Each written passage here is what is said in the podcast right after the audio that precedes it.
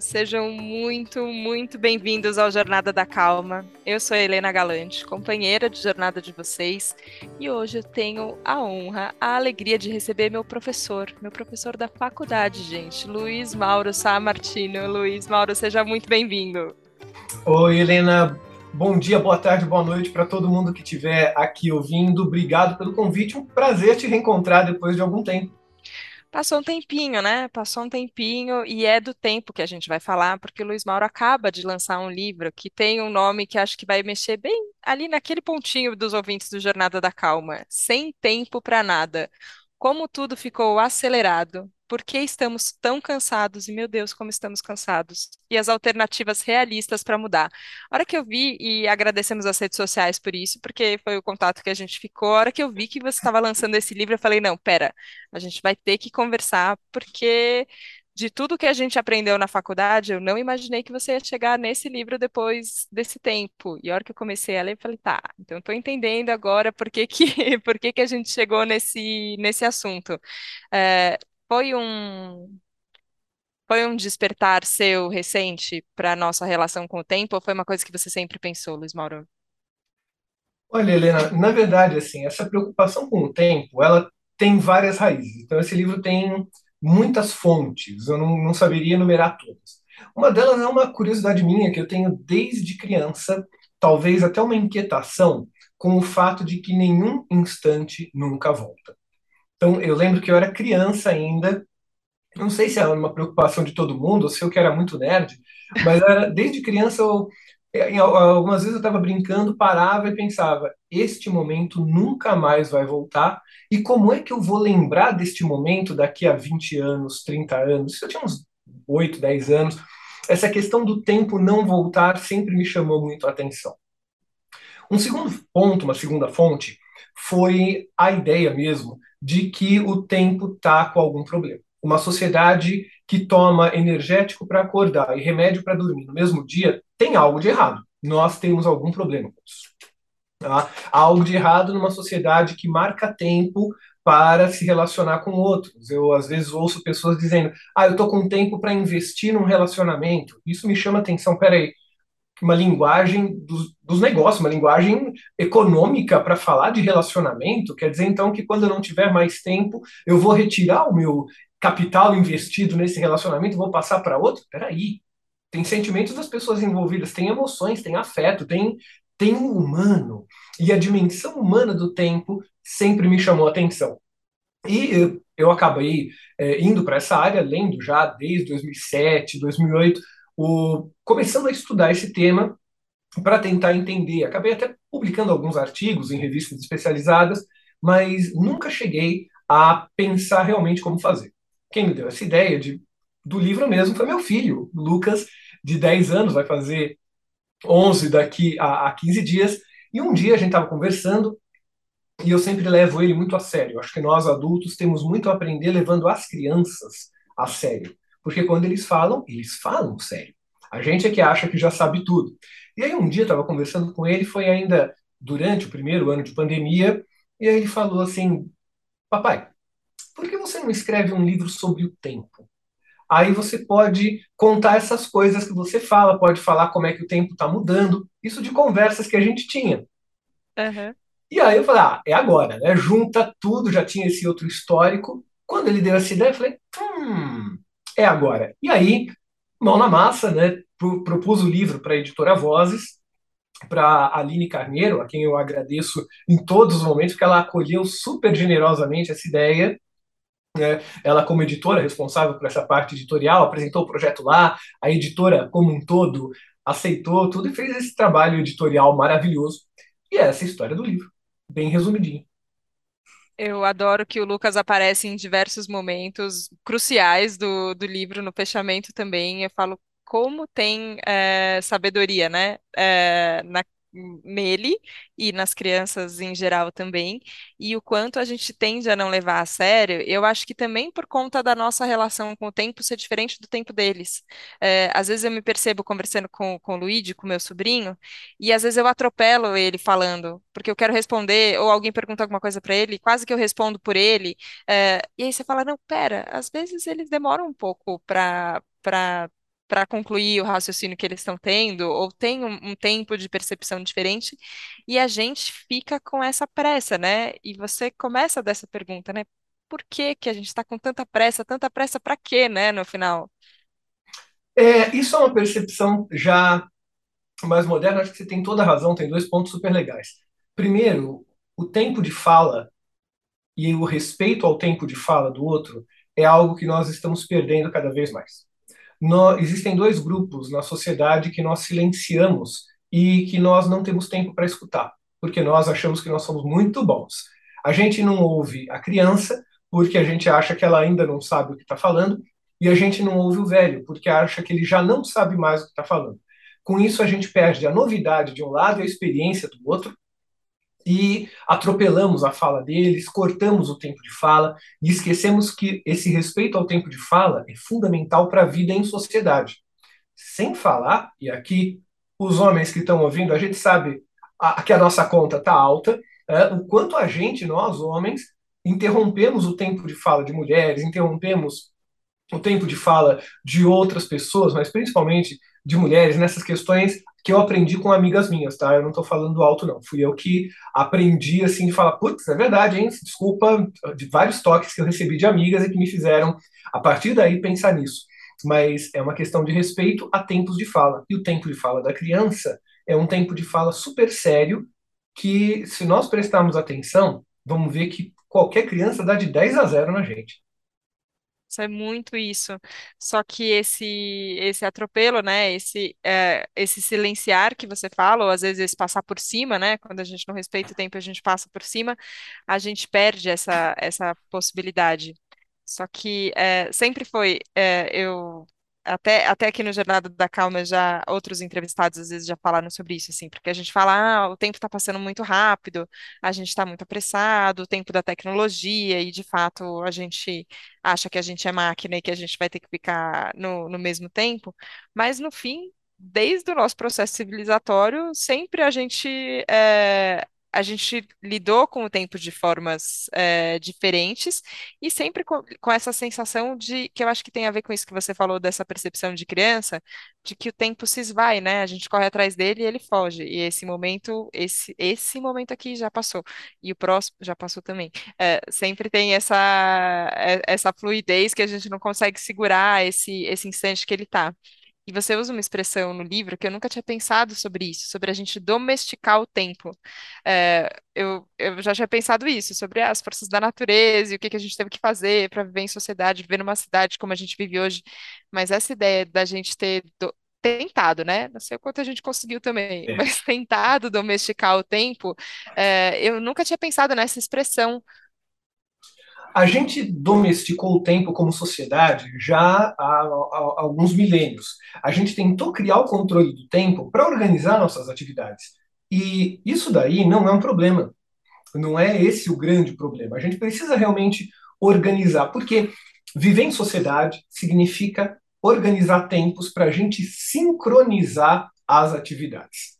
Então, quando você marca um compromisso, é bom que todo mundo esteja usando o mesmo fuso horário porque senão Sim. começa a atrapalhar essas atividades. Né? Às vezes a gente tem, não sei se você tem, mas eu tenho amigos que são atrasados profissionais. Então você marca o compromisso às duas horas, é, cara vai chegar às duas e quinze e não é por maldade mesmo, é o relógio interno que funciona em outra, outra vibe.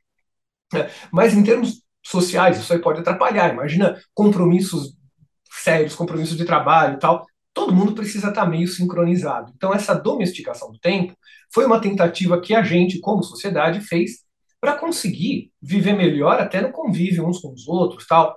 O problema é que a gente está levando isso às últimas consequências e em vez da gente domesticar o tempo a partir do ser humano, o tempo vem sendo cada vez domesticado a partir da máquina, a partir do tempo da técnica. Eu diria até que o tempo da técnica, ao domesticar os nossos horários, acabou criando um efeito é, é, quase assim é, distópico de domesticação do tempo do humano. Então, quando a, máquina, quando a máquina domestica o tempo do humano, nós perdemos a essência humana do controle do tempo. Não é à toa que a gente está tão cansado. Máquinas não se cansam, trabalham 24 horas.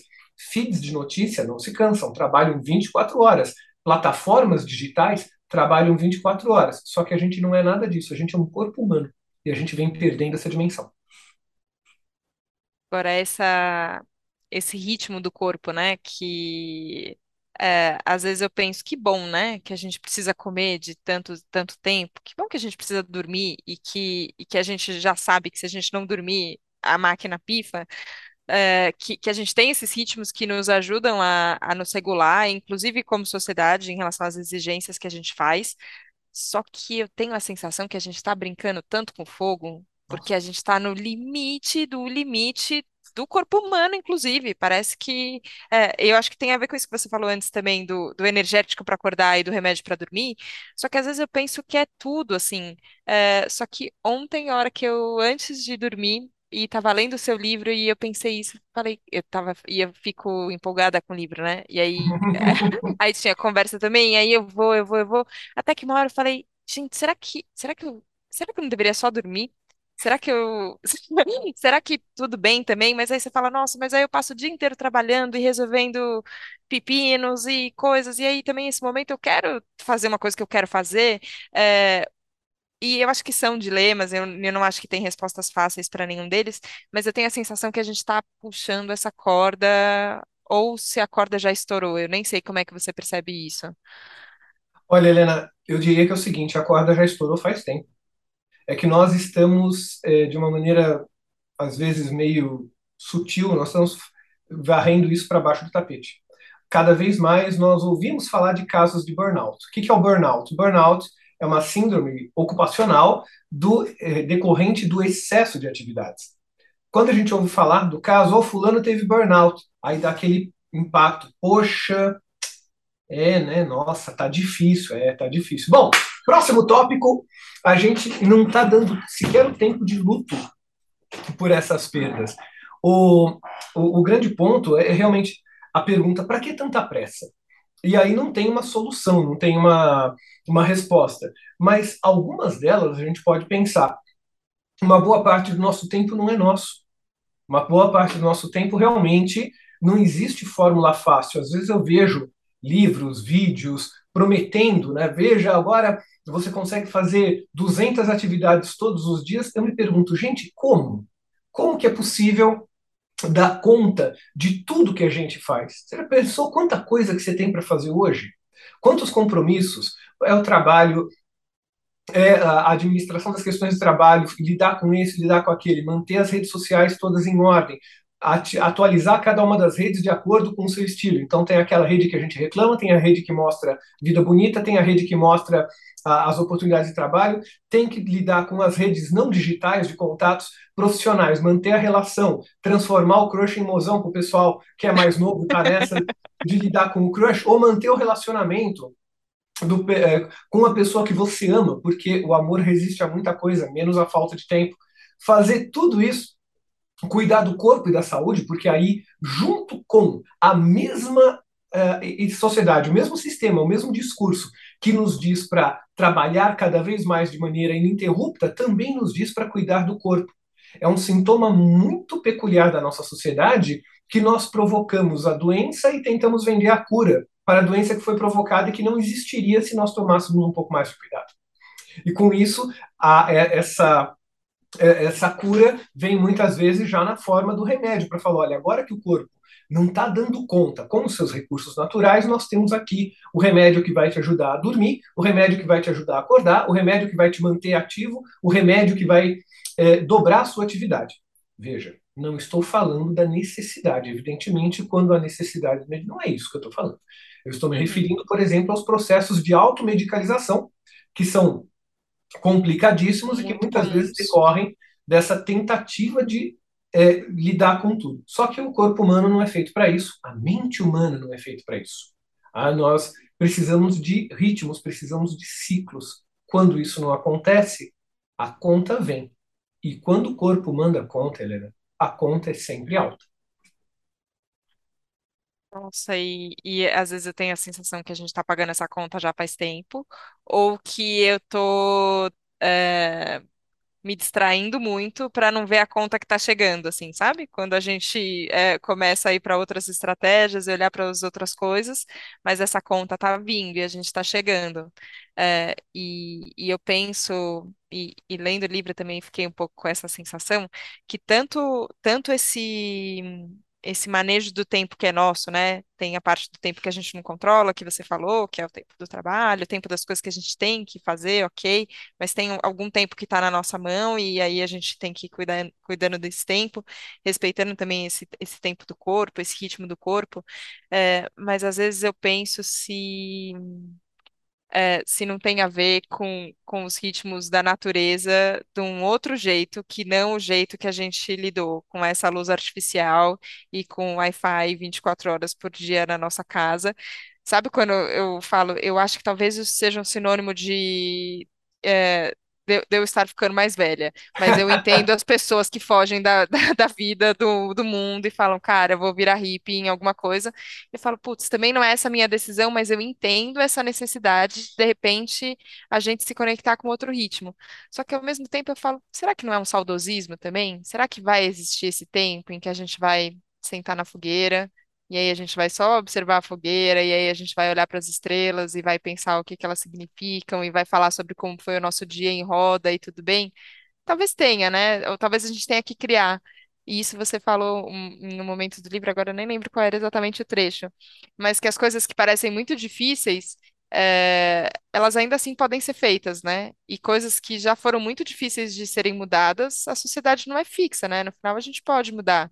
Você acha que a gente caminha para uma para um contato maior, talvez, com essa com esse tempo da natureza que é diferente do tempo eh, da cidade que a gente criou, por exemplo? Ótima, ótimas colocações, Helena. Primeiro, realmente nunca houve uma época de ouro em que nós tínhamos o tempo, tal. É, nós nunca houve isso, mas é, a gente pode, assim, se não houve essa época de ouro. Por outro lado, a gente precisa pensar em que momento nós também não estamos exagerando na compartimentação do tempo. Porque o que é que nos cansa demais? O fato de que cada instante do nosso tempo está ocupado. Uma parte dele é pelo trabalho. Isso não dá para tirar. Você tem um modelo de sociedade onde, se você não trabalhar, você não come, é beleza, segue a vida. Então, é, eu não, não trabalharia jamais no sentido de falar, ah, vamos discutir, você tem que trabalhar menos, peraí, então como é que eu pago o boleto? Uhum, é, eu acho que sim. enquanto houver boletos, haverá tempo de trabalho e tudo mais. Então, uma boa parte do meu tempo já não é meu. A pergunta é o que eu faço com o tempo que é meu. E aí é que existem espaços para pensar em estratégias, por exemplo, de desconexão. E aí, veja, a desconexão não é a desconexão da rede social só, senão a gente acabaria demonizando o pobre do smartphone, e coitado, não tem culpa de nada. Né? Plataformas não fazem coisas, celulares não fazem coisas, seres humanos fazem coisas. Então, quando eu digo desconectar, é para a gente, por exemplo, se reconectar com aquilo que está ao nosso redor aqui na cidade. Por exemplo, me reconectar com a comida. Daqui a pouco ah, você vai almoçar, você vai jantar, você vai tomar café. E com o que, que você está conectado nesse momento? É com a preocupação do trabalho? É com a preocupação do celular? É com o post da rede social? Se a gente conseguir se concentrar na comida, mesmo que não seja lá essas coisas, tá? Não estou dizendo, ah, meu Deus, coisa maravilhosa. Eu sei que você trabalhou com crítica gastronômica, você entende isso muito melhor do que eu. Mas se conectar, agora eu vou comer. Então agora eu vou me concentrar nessa comida. Agora eu vou me conectar comigo junto com a comida. O tô no ônibus, tentar me conectar com a paisagem. Aquela paisagem que eu já vi milhares de vezes, porque eu pego o mesmo ônibus todo dia, mas tem pessoas diferentes, tem modos de ver diferentes e, sobretudo, eu posso mudar o meu olhar. Eu trabalho na Avenida Paulista, um lugar absolutamente cheio de pessoas, e de vez em quando tem silêncios aqui. Uma coisa que me chama muita atenção. O farol fecha, o trânsito para, e aí eu me dou a alegria de ouvir seis, dez segundos de silêncio em plena Avenida Paulista, aqui uma das regiões mais movimentadas de São Paulo. Isso me ajuda a me conectar. É claro, adoraria nesse momento me teletransportar para uma praia legal, para uma montanha, para um chalezinho bonito, mas não vai dar, eu estou ligado na Avenida Paulista. Mas o fato de eu estar na Avenida Paulista não pode impedir que eu me conecte comigo por alguns segundos é o suficiente para depois, quando volta, você volta, olha, respirei, tive um minuto de respiro. Isso é mais legal. É muito legal, porque eu quase vejo um, é, um monge ensinando meditação nessa sua fala, assim, sabe? Só que, é, bom, não sei, faz anos que a gente não, não conversa, Luiz Mauro. Não sei se talvez você tenha seguido por um caminho meditativo, contemplativo, de monge. Pode ser, se tiver, eu quero saber. Ou Hum, pode ser que não, mas eu- o que eu vejo e que eu sinto pelo livro é que você seguiu pelo caminho que eu admirava desde quando você foi meu professor na CASP, que é um caminho de estudo, assim, uma curiosidade sem fim, falando, tá, mas de onde isso vem, como isso pode ser e como a gente pode, é, como a gente pode criar, né, é, usar os nossos recursos humanos para fazer, para fazer o que a gente, o que a gente vai fazer. E eu fiquei curiosa de saber se, se veio, se veio desse lugar de estudo ou se teve também se talvez a gente tenha que também se reconectar com esses outros lados que talvez não sejam tão produtivos, não são acadêmicos, não são, não é que a gente vai, a gente não vai poder colocar lá naquela rede social onde a gente fala das coisas do trabalho, a gente não vai poder dar um check de que eu fiz isso, mas talvez a gente precise se reconectar com isso, com uma parte mais sensível, com uma parte mais artística, uma, uma parte mais espiritual. É, você, você sente isso em, em você, se, se conectando a essas esferas diferentes, ou segue o estudo falando mais alto? Como é que é, Luiz Mauro? Olha, Helena, é muito, outra pergunta muito legal. Eu acho que você tem futuro como jornalista de Ah, investigação. que bom, obrigada, viu? Vou, vou considerar. Sério. Não, não. A, essas, essas questões, essas ideias, elas nascem de uma, do estudo, mas é preciso, desde já, abrir um pouco essa noção. Em geral, muito aqui entre nós, quando a gente fala de estudo, às vezes a gente pensa é, o estudo como sinônimo de ir na escola. E quando a gente fala, ah, eu gosto de estudar, algumas pessoas entendem, ah, então você gosta na escola, você gosta daquela coisa formal. Não. Eu acho que o que me move como professor é uma imensa curiosidade e a certeza de que tem um monte de coisa que eu não sei porque como professor a gente não transmite o saber, a gente transmite a busca. Então, é essa busca que me foi, é, assim, se apresenta para mim para procurar caminhos de pensar que alternativas a gente tem como sociedade, que alternativas a gente tem como pessoa, que alternativa a gente tem como grupo. E o estudo ele está muito ligado ao afeto, à emoção. A gente não esquece de fazer essas conexões, né? A gente pensa que estudo é aquela coisa racional. Vou ler no livro, vou aplicar, vou escrever no livro. Uau, que coisa, que pessoa inteligente. Não. Estudo é alegria, estudo é emoção, estudo é afeto. É que às vezes tiram de nós essa alegria. Repara como criança gosta de descobrir coisa. E descobrir é estudar. Criança gosta de mexer, criança gosta de olhar, de ver a cor e se surpreender. O ato de estudar é se deixar se surpreender pelas coisas, não é decorar. E a partir daí, que quando eu comecei a sentir, né, tem uma coisa muito da sensibilidade, essa questão do tempo, eu fui estudar, mas não para saber, eu fui estudar para sentir, eu fui estudar para viver. Então eu não desligaria uma coisa da outra. dia foi do estudo? Foi, mas não foi desse estudo estritamente racional. Desde sempre eu entendo que o conhecimento é algo que você vive, é algo que você tem. Se tudo que eu estudo, né, se as coisas que eu estudo não me ajudam a mudar o meu jeito de ir na padaria, então eu não aprendi, eu decorei. Se aquilo que eu estudo não me ajuda a me relacionar melhor com as pessoas do meu lado, então eu não aprendi, eu só decorei. Então vem, vem dessa, mas não, não me tornei monge nos últimos anos. Continuo só professor e muito feliz com isso, né, com as outras atividades do jornalismo que a gente nunca abre mão, porque o bichinho quando pega, pega mesmo. Né? Mas não, não entrei nessa, embora considere que é uma, uma dimensão fundamental do ser humano, né? mas não, não foi por esse caminho que eu, que eu abordei a questão do tempo. Vou ter que fazer um parênteses aqui com os ouvintes, porque às vezes eu falo que a vida é muito é, sábia com as pessoas que ela cruza a gente no caminho. E pensa se eu não tive sorte, gente, de estudar na faculdade com o Luiz Mauro. Tive sorte, tá Ah, vendo? Um professor que ah, pensa assim. E às vezes, é, eu te ouvindo falar agora, e, e até é, um- é uma conexão que eu não tinha feito, do quanto o estudo e, e os afetos estão tão conectados, e, e, e não existe conhecimento se a gente não entra nessa esfera do sentir. Eu fico pensando se essa, se essa sociedade que às vezes eu eu fico pensando assim, como é que o mundo poderia ser, né? Eu tô lendo um livro que chama O Mundo Poderia Ser Diferente. E eu fico pensando, tá, como é que o mundo poderia ser? É, o mundo poderia ser de outro jeito. É verdade que o mundo daria para ser de outra forma, não é só dessa forma que está agora. E eu fico pensando o quanto o nosso sistema educacional não, não, não colocando só as a culpa na escola, né? Não, Uhum. não, a responsabilidade não, não tá toda ali. Mas o quanto talvez o nosso sistema esteja um pouco desconectado do que a gente mais tenha de valores e de possibilidades humanas, assim. É, e às vezes eu, eu, eu tenho essa sensação de que é, ainda mais no, no começo da faculdade, né? Na Casper tem muita gente jovem, por exemplo, né? Eu lembro disso, Uhum. assim, que parecia uma continuação mesmo da, da escola, no, no sentido de ser muito pouco variada a faixa etária, era todo mundo bem jovenzinho, assim. É, mas eu lembro de olhar e falar, cara, já tinha uma dose ali de desesperança, é, talvez de conformismo ou de ter é, abafado um pouco essa chama que talvez é mais infantil, da vontade de descobrir, de se surpreender, de se maravilhar também com a vida.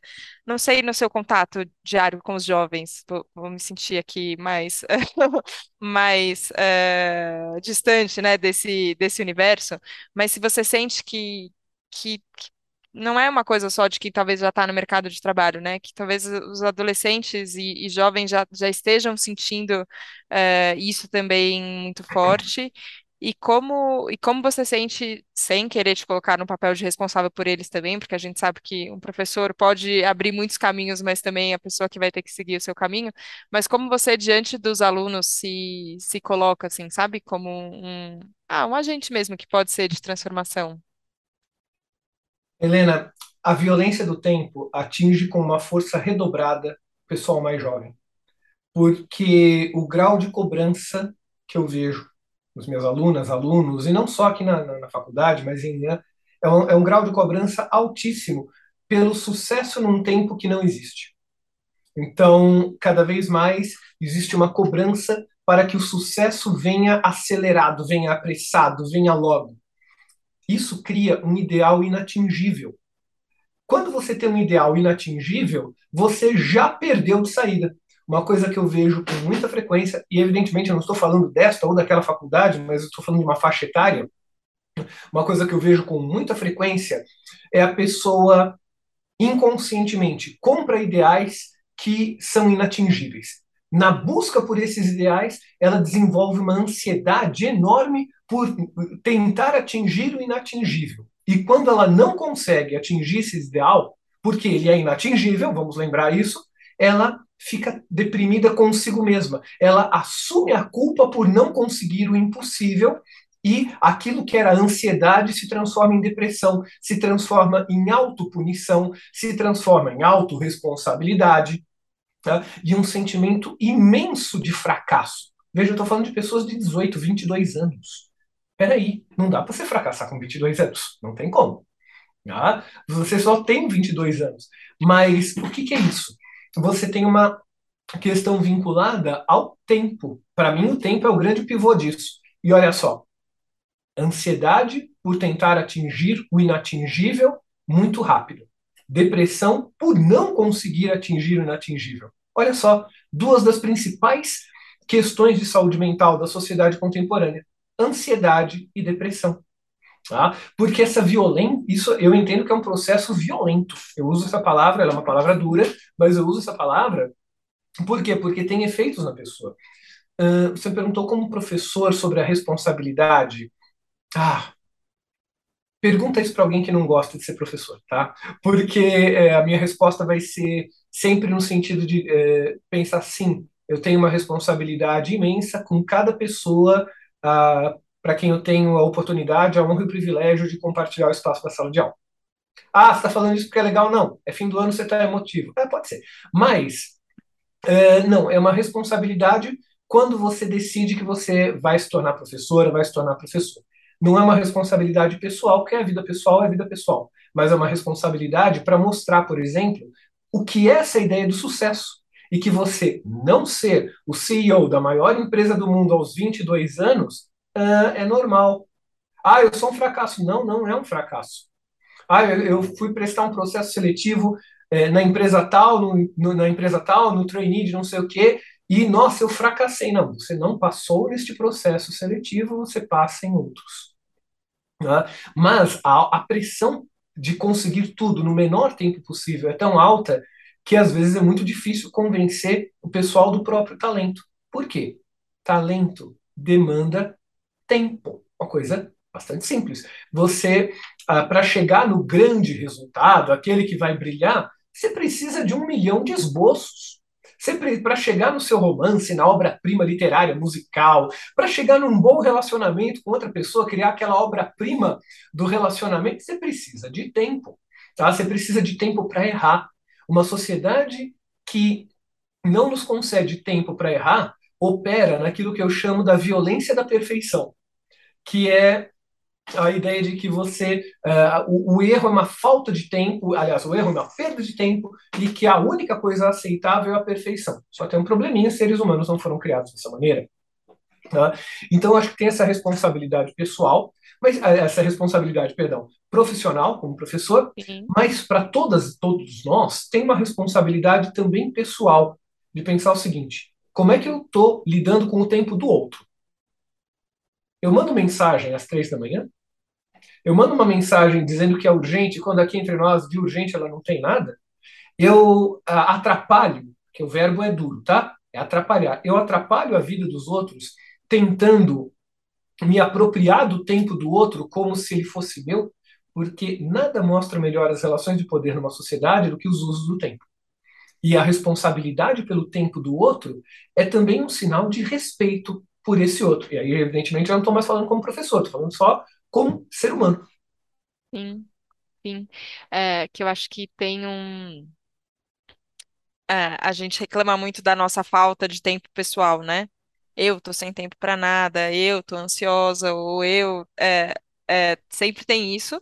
Só que eu acho muito importante isso de você trazer de tá bom, mas como é que você está lidando com o tempo do outro também, né? Como, como você joga essa demanda para o outro? Como é que você é, aciona? Em que momento você aciona? Será que precisava ser naquele momento? Será que não poderia ser em outro? É, e no fim me veio um entendimento maior de uma expressão que eu também não conhecia que você usa no livro, que tem a ver com os usos sociais do tempo. Então, como é que. É, porque é isso, ele é um elemento importante da nossa vida em, em sociedade. Só que a gente vai ter que fazer novos combinados, né? Também. É, talvez, talvez a gente vai ter que aprender a usar com, com mais sabedoria.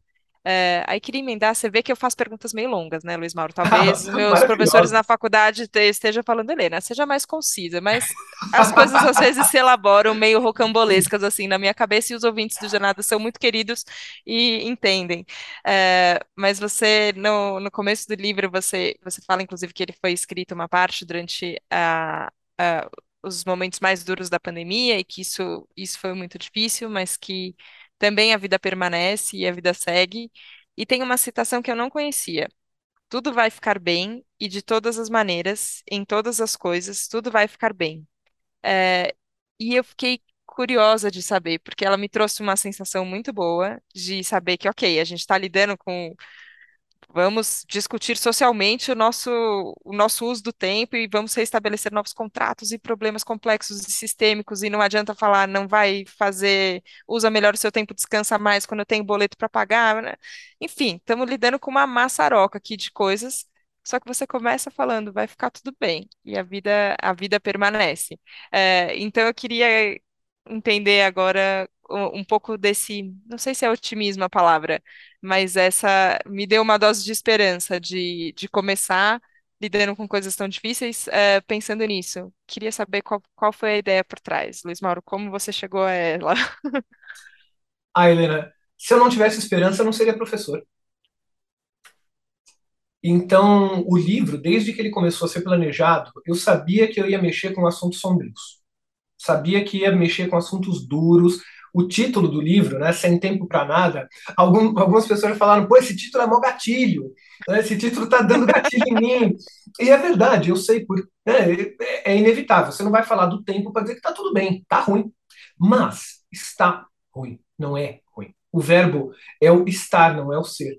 Pode mudar, pode mudar E até no subtítulo do livro, a, a versão original, aqui um momento bastidor aí que vai ia ser só para os extras do, da versão do diretor, né? Ah, o título original era Como tudo ficou apressado e por que estamos tão cansados. É isso lá atrás, quando eu comecei a pensar. E, e eu não estava feliz com esse título porque ele terminava mal. E eu pensava, não, mas não é isso. Não é isso, não é um diagnóstico para dizer que está mal. As pessoas estão sentindo. Eu não preciso escrever um livro para contar para elas que está ruim. Tá? Você pega uma pessoa que tem uma jornada de 16 horas, ela sabe que está ruim.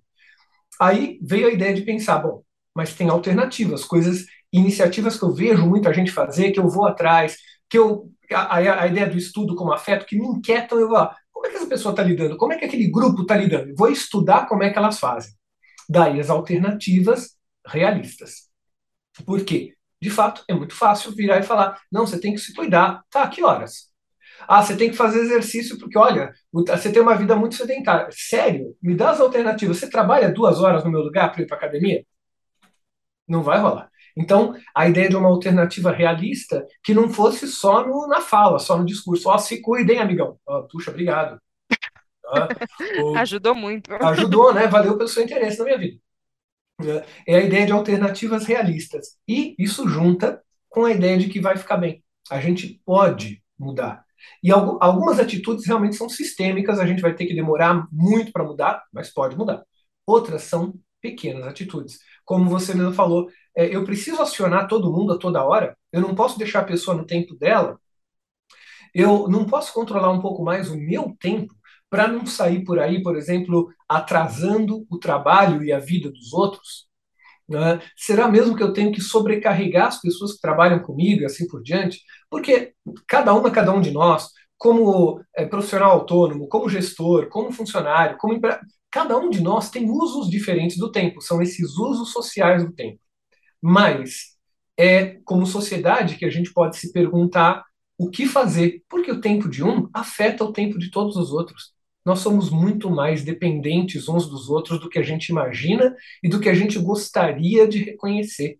Até a pessoa mais poderosa do planeta nasceu dependente dos outros e provavelmente voltará a ser dependente dos outros. Na verdade, nós temos uma faixa até que pequena da nossa vida em que nós temos independência. Fora disso, nós precisamos do tempo do outro para nossa sobrevivência. Por isso que esse respeito ao tempo do outro se baseia numa, per numa perspectiva ética do tempo, uma ética fundamental desse tempo com o outro. Né? E justamente por isso, nós estamos adoecendo coletivamente, nós estamos ficando com problemas coletivos de saúde mental, porque tem uma coisa que às vezes a gente esquece: salário não recupera a saúde, te ajuda a se tratar num hospital melhor. Mas depois que você passou uma determinada linha, haja dinheiro para tratamento. Tá? Então, dá para a gente voltar atrás em alguns processos, mudar outros. Isso é que me faz trazer essa citação de uma mística do século XIV chamada Julian de Norwich, Lady Julian de Norwich, que ela tem um livro muito bonito chamado Revelações do Amor Divino, e o mote do livro é esse: tudo vai ficar bem. E de todas as maneiras, tudo vai ficar bem. Nossa, você falando agora me deu só uma sensação de assumir da nossa interdependência no fim, que é isso que, que a gente briga contra, e quando a gente aceita e percebe que isso é assim, que nós somos interdependentes e que essas coisas se relacionam todas, é, e que as coisas podem estar de um jeito, mas elas não são desse jeito, elas podem vir a, vir a estar de outra maneira, de fato, me, me dá me dá uma esperança. Eu não sou professora, mas eh, às vezes eu olho e falo, nossa, mas que profissão linda. E que tempo bem. Não, não vou usar investido, porque isso daqui não tem nada a ver com lucros, não tem a ver com dividendos, não, é, não estamos falando do mundo dos negócios da produção. Mas que tempo bem vivido esse dessa conversa, Luiz Mauro. Eu queria te agradecer muito de coração por esse reencontro e te parabenizar de novo, porque o livro é belíssimo e tem soluções realistas também, gente. Então eu vou recomendar aqui a leitura e te agradecer de novo, Luiz Mauro. Muito obrigada. Imagina, eu que agradeço, Helena. Um prazer estar aqui, prazer te reencontrar. depois de tantos anos. E, assim, né, é, é como falei, é super legal ver vocês é, voando, vocês se tornando pessoas tão incríveis, né? É, Para nós é super legal ver o nome de vocês, ver que vocês se encontraram, cada uma, cada um do seu jeito. Não tem forma, mas vocês se encontraram. Então, muito obrigado pelo convite. Um, assim, perguntas super desafiadoras. Obrigado para todo mundo que está ouvindo aí. Valeu de coração. E obrigado, Helena, por esse convite tão bacana. Obrigada, obrigada, obrigada pelo tempo que vocês abriram, ouvintes queridos, para essa nossa conversa. Obrigada pela confiança. E a gente se vê na próxima segunda, no próximo Jornada da Calma. Um beijo, tchau, tchau.